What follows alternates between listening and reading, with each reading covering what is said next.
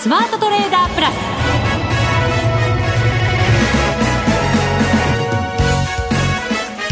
全国のリスナーの皆さんこんにちは。内田まさです。この時間はザ・スマートトレーダープラスをお送りしていきます。この方をご紹介しましょう。国際テクニカルアナリスト福永博之さんです。こんにちは。よろしくお願いします。よろしくお願いします、はい、さて大引けの日経平均株価今日は小安く終わりました。55円49銭安。2万8015円。飛び2銭で終わっています。えっ、ー、と5日ぶりの反落。はい。そうですね、はい。まあ、日経平均だけではなくて、えー、っとトピックスも、それからあと日経500もですね、うん、あの5営業日ぶりの反落ということになりました、はい、であの引け間際までトピックスだとかは、まあ、あのしっかりしてたんですしっかりというか、まあ、あの上げ幅は縮めてたんですけど、あの小幅なプラスで推移してたんですが、どうもやっぱり上値が重たいですよね。そうですよね、はい、だって日経平均だって朝ごと200円高とかねそうですしっかりでしたもんね、えー、まあ、あの100円ほど値上がりして始まって、まあ、その後今の内田さんの話にあったようにまあ、30分ぐらい上げ幅広げる場面があってですね、えまあ、209円高ぐらいですかね、まあ、そのぐらいまで上昇してたんですが、まあ、結果的に、まあ、よく言うその海外一巡するとっていうそういうパターンになってしまってですね。いやアメリカだってずいぶん高かったですから、はい、今日こそはね。ねさらに上にいやいや本当そうですよ、ね、期待はねありましたけど、えー、ありましたありました、まあ、ですからあのー、まあ2万8000円台とりあえず維持しておいてはいるんですけどどうもやっぱりあの2万8000超えてくると上値が重たくて。でなおかつあの、まあ、今日は商いもですねえーまあ、昨日は結構、まあ、あの2万、えー、っとごめんなさい、えー、っと売買代金で2兆6000億円。そうですね、はい、で今日は、まあ、2兆4000億円弱ということで、まあ、少しあの減少してはいるものの、まあ、あの低水準というところではないので。夏休みにしてはいいんじゃないんですか？そうですね。でただそれはやはりあの要因として考えられるのはやっぱ個別株の決算発表を受けての、はい、まあ、売買ということになるかと思いますので、まあ、今日もというか、まあ、あの決算発表を受けてあの連投しているのが海運株で。であと、残念ながらちょっと売られているのが、まあ、ソフトバンクグループだとか、はい、あとそれから、まあ今日でいうと、やっぱ任天堂なんかもちょっと弱いですよね。そうですね、えーでまあ、任天堂なんかはやっぱりトピックスへの寄与度が高い銘柄でもありますし、それからあと、ちょっと残念なのが、やっぱソニーグループとかですね、はい、あの期待されている銘柄がなかなかちょっと上値が重たいという状況ですので、えーまあ、ちょっと投資家の方にとっては、まあ、下げないし、上げないしで、自分の個別株はちょっと上値が重たいしというところでですね、あの値動き的にはちょっとまあフラストレーションがたまるような、まあ、夏の値動きかなってところですよね。そうですね大体決算もでも主力どころが出てきて、はい、あと中小型株残すところっていう感じですけれども、はい、どうなんでしょうね、そういうところが大体もう一巡して、ここからの動き、変わる可能性ももちろんあるわけですよね。そうですね、まあそうまあ、変わるという時にね、やっぱり皆さん、やっぱり上の方かなって期待したいところではあるんですけど、先週もほらお話しした通り、はい、即答しましたよね。どっちに行くかわからないって。自慢できる話じゃないすごい即答でしたよね、はい、いやですからですねまだその状態が続いてはいるんですよ。でもチャート的にはやっぱりこのところ上がってきてましたから、はい、少し風景変わったんじゃないかなと思うんですけどそんなに変わってないってことですか？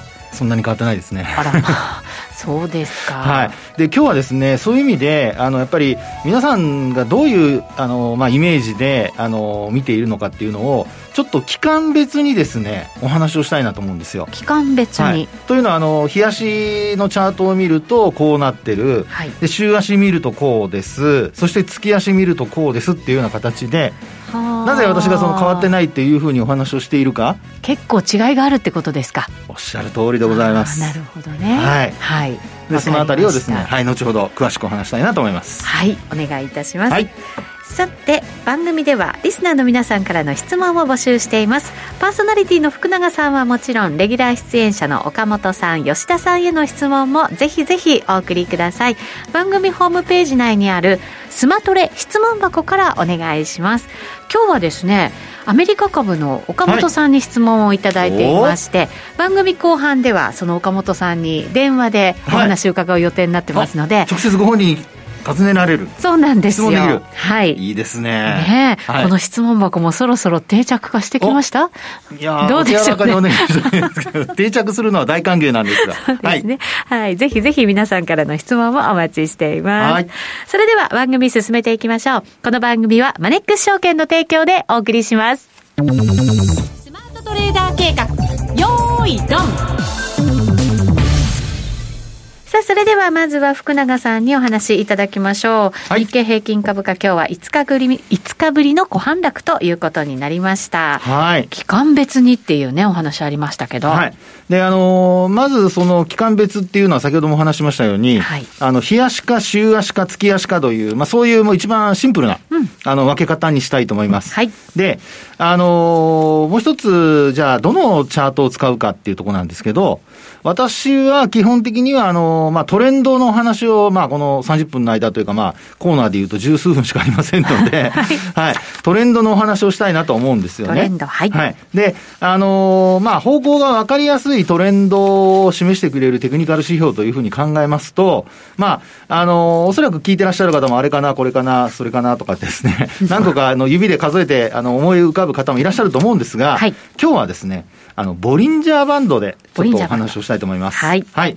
で、あのー、ボリンジャーバンド、冷やしの場合はですね、ちょっとこれあら、ああの、あらかじめちょっと申し上げておきますけれども、冷やしの場合は、あの、25日。うん。はい。為替は20日使ったりしますけどね、20日とか21を。はい、で、あとは、あの、週足の場合にはこれ26週を使ってます。26週、はい。はい。そして月足の場合には、これはまあ、9ヶ月というのを使ってるんですよね。うんはい。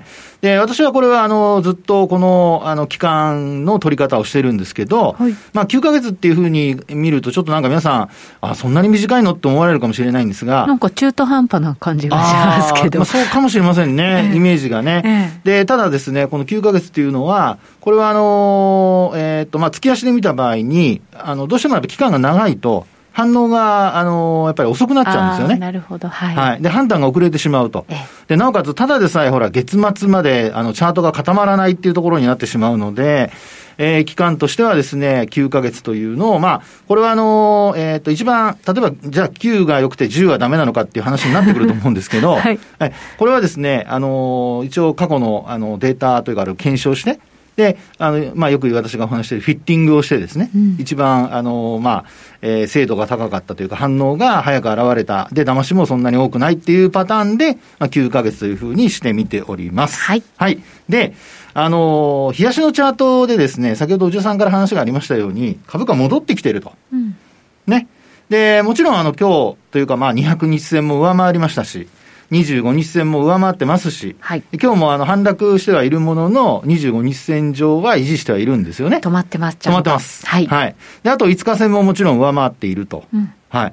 で、この状態からすると、まあ今お話しているように、あの、5日25、200っていう3本だけ見てれば、もう上に抵抗がないっていうふうに見られると思うんですが、はい、もう1本忘れてませんかということで、75? はい。75日移動平均線を入れていただくと、ちょうどまだ75日線が下向きで上に控えてるんですよね。はい。はい。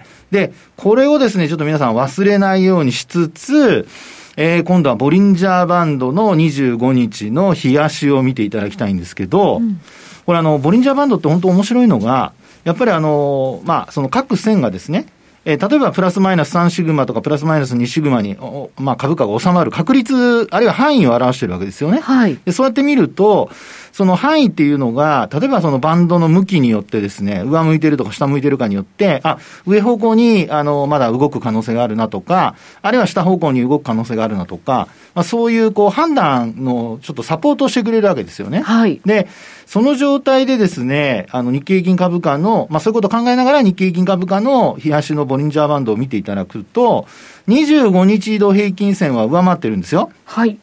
で、ただですね、あの、25日線より上の、あの、各バンドの値を見ていただくと、これ、実はあの、まあ、向きも見ていただきたいんですが、うん、下向きなんですよ。はい。下がってますし。うん、で、ちなみにあの、プラス1シグマの値が28,343円。うん、で、えー、もちろん今日はその279円までありましたけど、届いてないんですよね。届いてないですね。はい。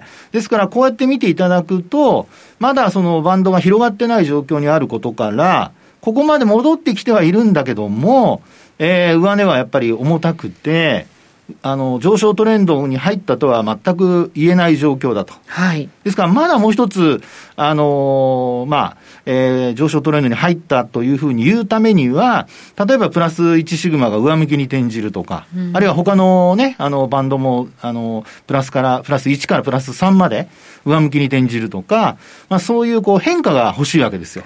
ちょっと時間かかりそうですね、そうなると。ね。時間がかかるか、あるいは、まあ、あの、一気にこう、値幅を伴う上昇が発生するか。突き抜けちゃうか。そうです、そうです、そうです。はい。はい。で、ところがですね、今の状況ってそういうふうにはなってないわけで、で、今日もですね、先ほど冒頭、内田さんと話をしてましたように、アメリカ株がですよ、ニューヨークダウと S&P500 が過去最高値連日で更新。で、あの、あ、これは高く始まってるし、行きそうだなと。ね、あるいは値を保ってくれるんじゃないかって期待していたところ、期待していたところがですね、まあ残念ながら、売り方にとっては案の定と言った方がいいのかもしれないんですけど、はい、まあ押し返されて終えてしまったと。あれよ、あれよと。そうですよね。まあですので、こうやって冷やしで見ますと、あの、もちろんどのチャートを見るかによってこう変わってくるんですけど、えー、まあ今お話してますように、月足の、あ、ごめんなさい、あの、冷やしのボリンジャーバンドで見ると、あの、25日線は上回ってきてはいるものの、プラス1からプラス3シグマまでの向きは下向きのまま、で、あと、あの、マイナス1からマイナス3はようやく上向きに転じてきてはいるんですけど、この状態ってどちらかというと、いわゆるそのスクイーズというですね、ちょっとこう収縮しかけてる状況ですよね。はい。まだそんなにあの、まあ、あの、すぼまってきてはいませんけど、ですから、こうなると、まだどちらに動くかわからない状況だと。というふうに、まあ、判断されるわけですね。日足に関しては。そうです。はい。はい。で、では次、週足行きましょうか。週足行きましょう。はい。で、週足を見ていただきますと、ここでもですね、あの、ボリンジャーバンドの26週見ていただくと、残念ながらこれ26週線まだ下向きなんですよね。うん、そうですね。はい。で、今日まだ明日金曜日ありますが、S q ですよね、オプションの。はい。はい。で、そうした中で、あの、今週の高値が実は今日になるわけなんですけども、まあ、そこで、えー、値、今日の値が28,279円というのが高値でしたが、プラス、えっと、ごめんなさい、マイナスの1シグマ。これが28,151円。はい。で、今日途中上回る場面があったんですけど、押し返されておいてしまっていると。ですから、週足で見てもですね、実は、ボリンジャーバンドの下降トレンドで、まあ、為替なんかで取引されている方はよくお分かりだと思いますけど、この下向きのバンドに押し返される。はい。というパターンになっているというのがですね、ここでも見て取れるってことなんです。はい。はい。で、あともう一回今度ちょっと月足を見ていただきたいと思いますが、はい。日経平均の月足を見ますとですね、えー、なんとかようやく、あの、マイナス1シグマのところで止まりまして、うん、今はですね、これあの、さっきお話したように9ヶ月移動平均線。はい。この値が28,405円なんですけど、まあ、やっぱり今日、今週の高値が今日の高値ということなので、28,279円からすると、まだ届いてない状況ですよね。はい。で、なおかつ、バンドの向きを見ていただくと、まだこう内側にこう収縮してきている状況なので、はい、これもですね、まだ上下どちらに動くか、はっきりしない状況なわけですよ。はい。ということでですね、こうやってあの、まあ、3つのあの期間を総合してみますと、すべての実はボリンジャーバンドの期間のチャートにおいてですね、やっぱり上向きと判定できるものは一つもなかったと。さっきあの、違いがあるっておっしゃってましたけど、はい、結論的には同じなんですね。同じです。あらまあ。これね、違いということで言えば、ええ、バンドの収縮加減ぐらいです。そうですね。はい。はい。で、あのー、一番収縮しているのが月足。はい。で、えー、その次に収縮し始めているのが日足。うん。で、えー、その週足に関してはこれ下向きと。広がってる状況なんですよね。はい。で、あの、どれが、まあ、あの、一番こう、なんていうかね、あの、えー、影響度が高いかというふうに考えた場合に、やっぱり月足がやっぱり一番高いと思われますので。長い方からって言いますね。そうです、そうです、そうです。で、あの、日足が、まあ、あの、月足の後追っかけるような、まあ、あるいは先行して日足が動いて月足が動くっていうこともたまにはありますけども、はい、まだですから今のこの状況からしますと、月足はですね、動きとしては、えー、まあ、どちらに動くか、まあ、どちらにも動く可能性を残していて、で、えー、週足で関して見ますと、ちょっと下方向に流れつつあったり、で、日足で見ると戻ってきているように見えて、実は戻ってなくて、まあ、もちろん、あの、水準は切り上がってるんですけど、あの、チャートの判断で見れば、まだ上昇トレンドにあの入ったとは言えない状況だと。はい。ですから、こんな風にですね、あの、できれば皆さんも比較をしてみていただいて、まあ、私はあの、すみません。あの、チャート好きなので、マニアックに、実はこれ毎日見てんですよね。月足もはい。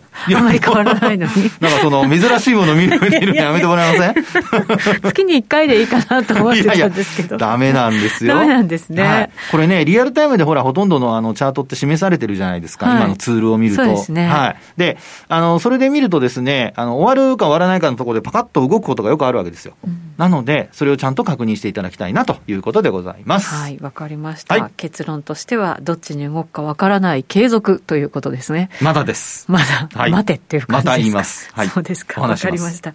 動く、こう、兆候が見えたらいち早く、お願いいたします。かしこまりました。はい。はい、以上、スマートトレーダー計画、用意ドンでした。ここからは、マネックス証券からのお知らせです。投資家の皆様、マネックス銘柄スカウターをご存知ですか？マネックス銘柄スカウターは、マネックス証券に口座をお持ちの方が無料でご利用いただける日本株銘柄分析ツールです。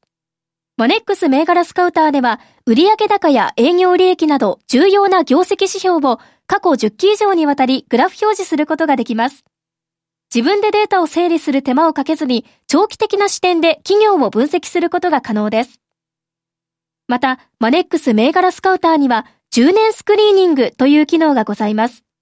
通常提供されているスクリーニング機能は、直近の通期業績や今期の会社予想などを対象にすることが多いのですが、10年スクリーニングなら、過去10年間の業績や直近の四半期業績での銘柄選びが可能なので、長期視点で自分に合った銘柄を探し出すことができます。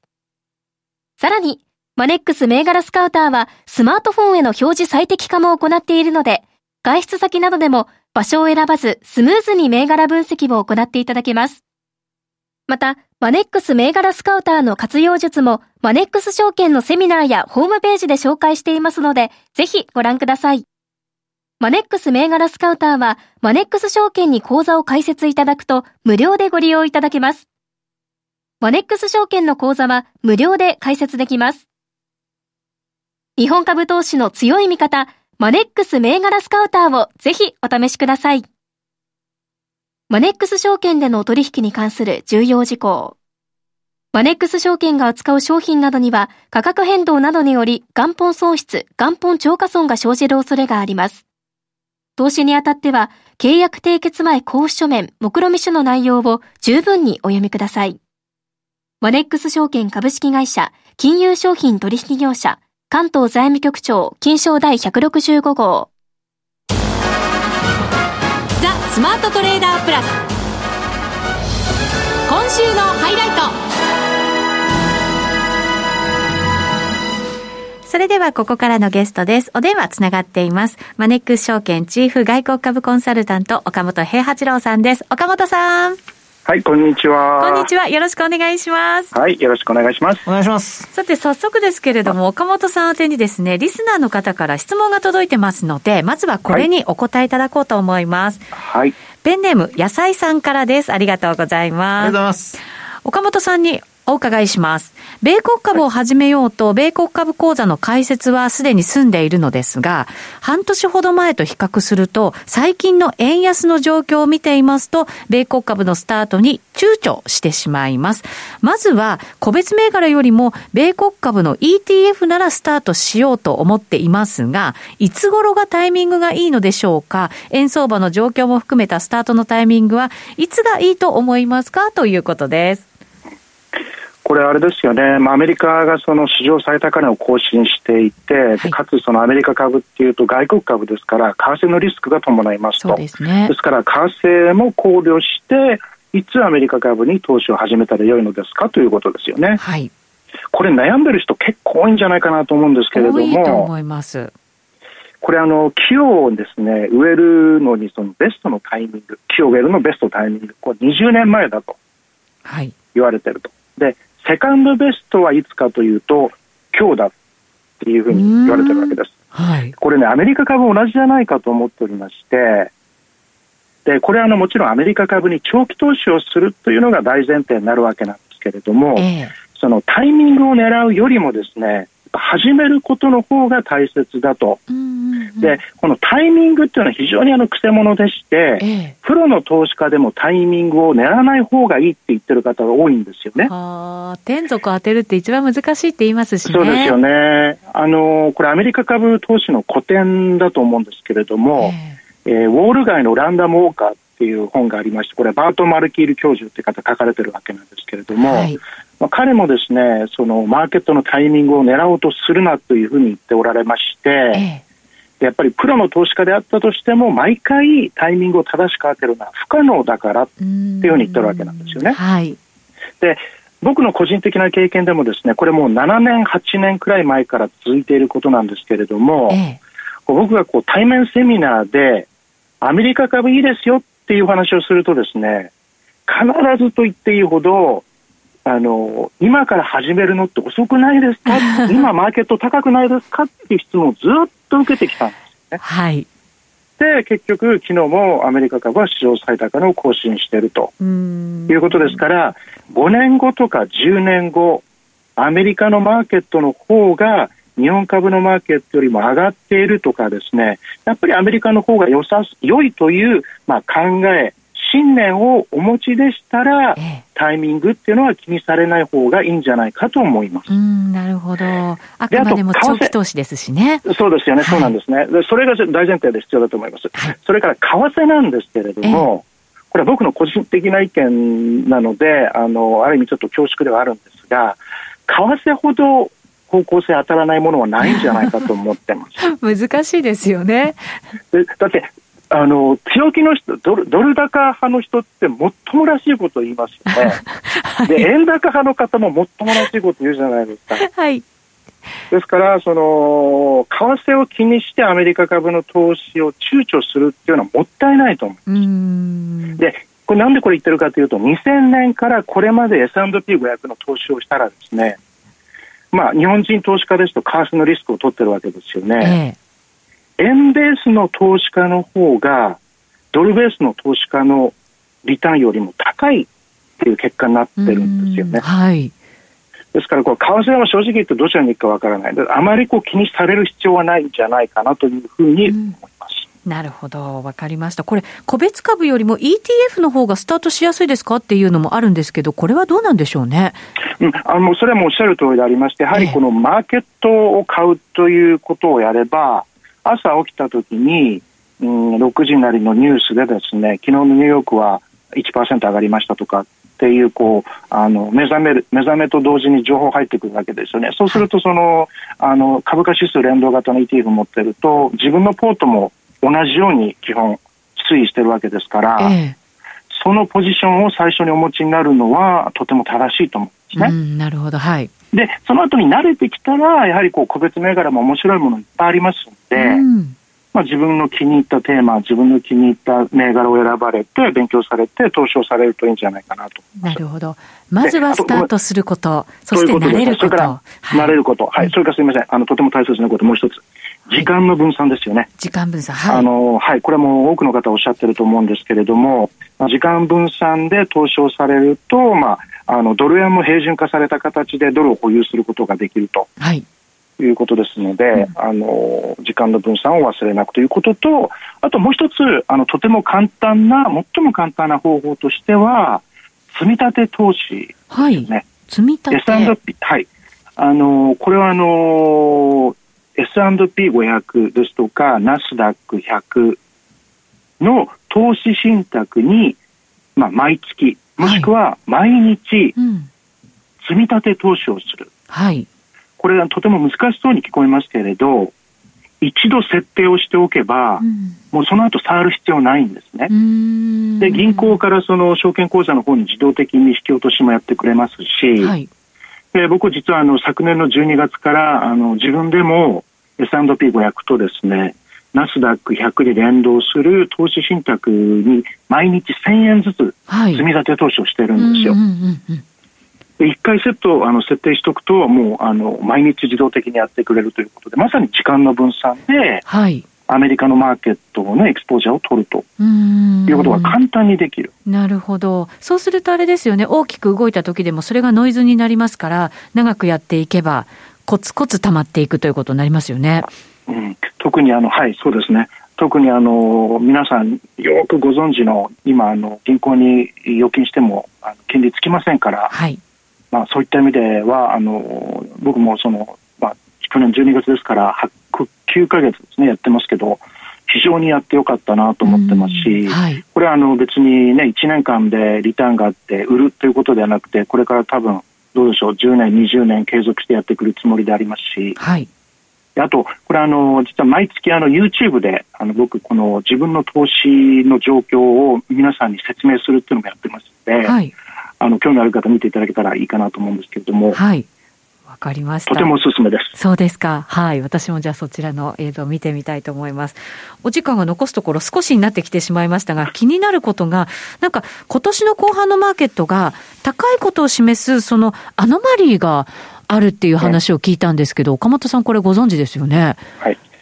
えー、っとですね、これ非常に興味ある、あの、興味深いんですけれども、えー、1928年から今までのデータでですね、はい、1月から7月末までに S&P500 が15%以上上昇した年、はい、その後後半 S&P500 どうなったかっていうのを調べてみたんですけれども、えーで、今年ちなみに年初から7月末まで S&P500 は17%上がっているんですね。はい。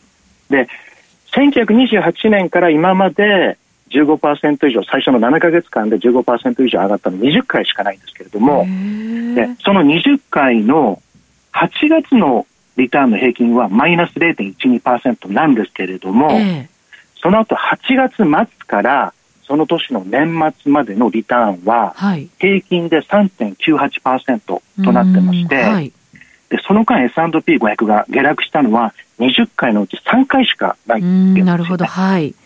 ということで、まあ、アノマリーってあのまさにあの理論的には説明できないわけなんですけどででもなぜか起きてしまうとい。うことで、はい、僕はあの結構割とあの重要視してるんですけど、うん、で僕はあの年末 S&P5004500 ポイントっていうのをターゲットにしておりまして、はい、これはあの来年の S&P500 の EPS213 ドルの21倍なんですが、この予想があのまさに控えで控えめではないかっていうくらいのアノマリー、はい、となっております。はい、もう本当にすぐ近くまで来ちゃってますもんね、そのそうなんですよね、はい、そうなんですよね。増額修正してもいいですよ、岡本さん。はい、わかりました。そうさせていただいてます。そうすると、じゃあ、えー、年後半もまだまだ期待したいところというところになりますね。